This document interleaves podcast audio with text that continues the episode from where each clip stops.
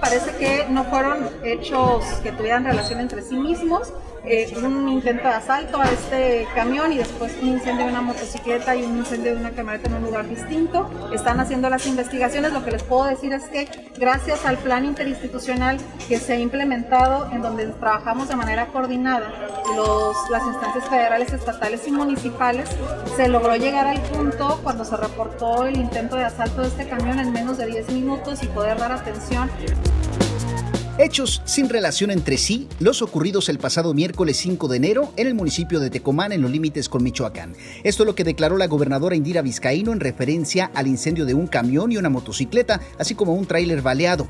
Explicó que se realizan las investigaciones al respecto y que no hay ningún detenido, pero eso sí, que se llegó a tiempo al sitio del presunto asalto en menos de 10 minutos, lo que considera un buen paso en la coordinación en seguridad. Aunque no hay fecha para la llegada de más elementos de la Marina, la mandataria refirió que sí se contemplan en este año. Le saluda Edgar Torres Velázquez de nbnoticiasmx.com y le presento noticias en 10 minutos o menos.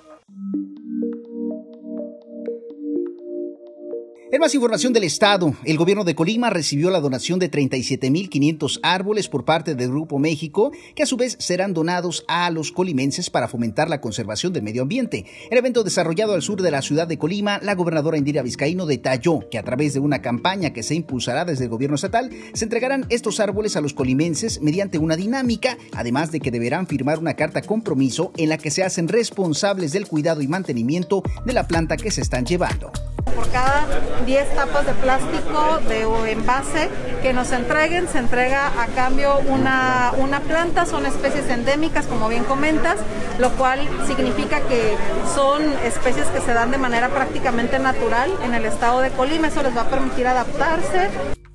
A más tardar el próximo 15 de enero se cubrirían los adeudos al personal del Supremo Tribunal de Justicia, así lo señaló el magistrado presidente Bernardo Alfredo Salazar Santana, quien sentenció que dependen del gobierno estatal para cumplir con sus obligaciones. Al igual que el año pasado, el magistrado indicó que el presupuesto es insuficiente para abarcar todas las necesidades que se tienen en la institución. La idea es que se liquide a más tardar el día 15. Insisto, nosotros dependemos de que nos proporcionen los recursos, o sea, el, gobierno del Estado, la gobernadora, el compromiso de ella es yo los apoyo con el 100%, pero en dos partes. Una en, en diciembre que ya se dio, la otra en enero y ahorita me dijo estamos haciendo los esfuerzos el encargado del Asia PACOP, organismo operador de agua de Colima y Villa de Álvarez, Vladimir Parra Barragán, aseguró que en el mes de diciembre lograron una recaudación histórica para el organismo, además de cubrir con el total de los adeudos. El funcionario anunció a su vez que durante el mes de enero se otorgará descuento de 8% por pago anticipado del servicio, así como los beneficios para personas discapacitadas y adultos mayores. La recaudación en diciembre, comparado diciembre de 2021 con 2020, subió un 40%, para que nos demos eh, una idea. ¿Qué se van a hacer con estos recursos? Hay que recordar que Siapacop tenía eh, deudas, tenía eh, pasivos y lo primero que queremos es sanear las finanzas.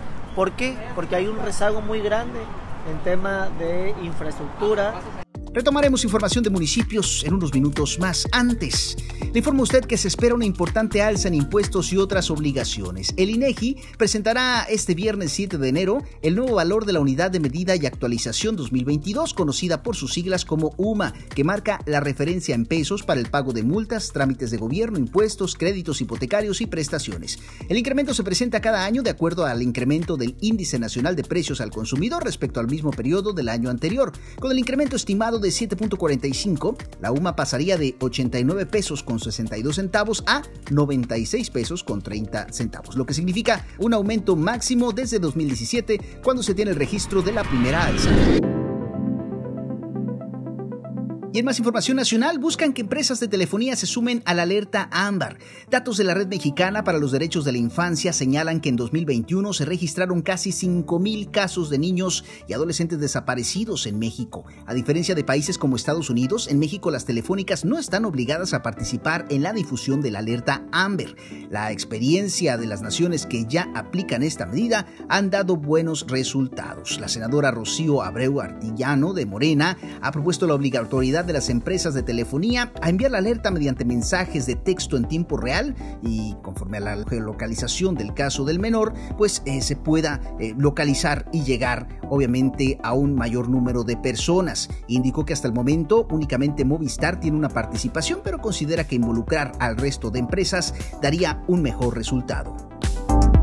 En información de los municipios, integrantes del patronato del Instituto de Festejos, Charro Taurinos y Exposiciones de Villa de Álvarez llamaron a la población a continuar con las medidas sanitarias para prevenir contagios de COVID-19 y permitir la celebración en febrero de la edición 165 de la máxima festividad villalvarense. En sesión del patronato celebrada en el Salón Verde de Palacio Municipal, se aprobó autorizar a la presidenta Tei Gutiérrez, al director del Instituto de Festejos, César Gaitán, y al propio patronato para que gestionen ante las autoridades sanitarias estatales la autorización de los permisos necesarios para el desarrollo de la edición 165 de las fiestas de la Villa en su edición 2022. La alcaldesa destacó que aunque en últimos días ha incrementado el número de contagios, por fortuna las muertes por el nuevo coronavirus han disminuido de manera importante, por lo que se pronunció para que se solicite la constancia de vacunación anti-COVID-19 para el ingreso a las actividades de los festejos. El Ayuntamiento de Colima, que preside Margarita Moreno, habilitó en el portal web del gobierno municipal los pagos en línea donde el contribuyente puede pagar el impuesto predial. Estos, estos se desarrollan desde la propia página del ayuntamiento con cargo a la tarjeta de crédito o débito, así como en tiendas de conveniencia, kioscos, en las ventanillas de cualquier sucursal de los bancos HSBC, Bancomer, Banorte, Santander y Scotiabank.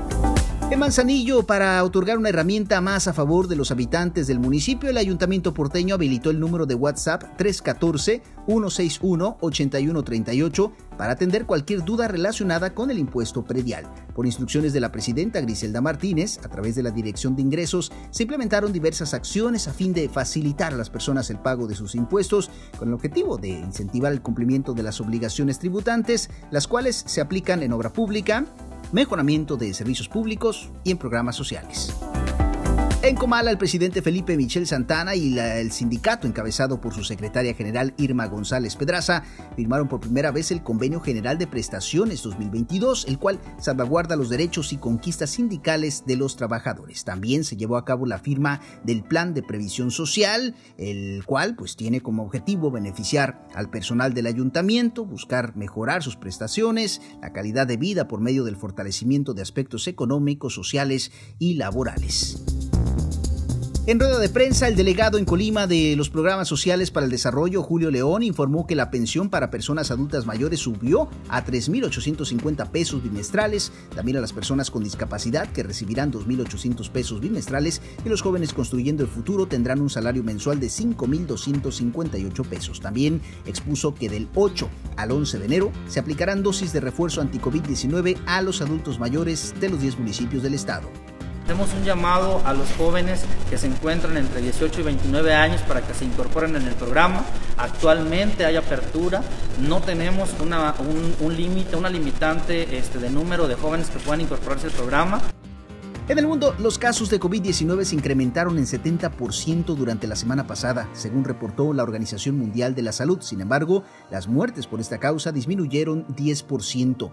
El informe publicado este jueves 6 detalla que la semana pasada se presentaron 9.5 millones de contagios confirmados, es decir, el doble de los récords semanales, mientras que los fallecimientos fueron 41 mil.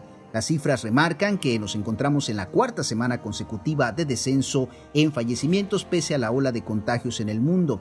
Los datos indican que en el continente americano se presentó el incremento de 100% de contagios y disminución del 18% de fallecimientos, mientras que en Europa se incrementó 65% los casos positivos y las muertes disminuyeron 6%. Está usted enterado en 10 minutos o menos. Le saluda Edgar Torres Velázquez de nbnoticiasmx.com. Le invito a suscribirse al podcast a través de Spotify y a seguir las plataformas amigas que comparten esta producción en audio a través de sus portales web y sus redes sociales. Código Espacio Informativo, Manzanillo News, El Portal de Colima, Contexto Colima, La Pionera Radio en Línea, Plataforma Informativa, Colima Digital y a través de nbnoticiasmx.com. Pásela bien.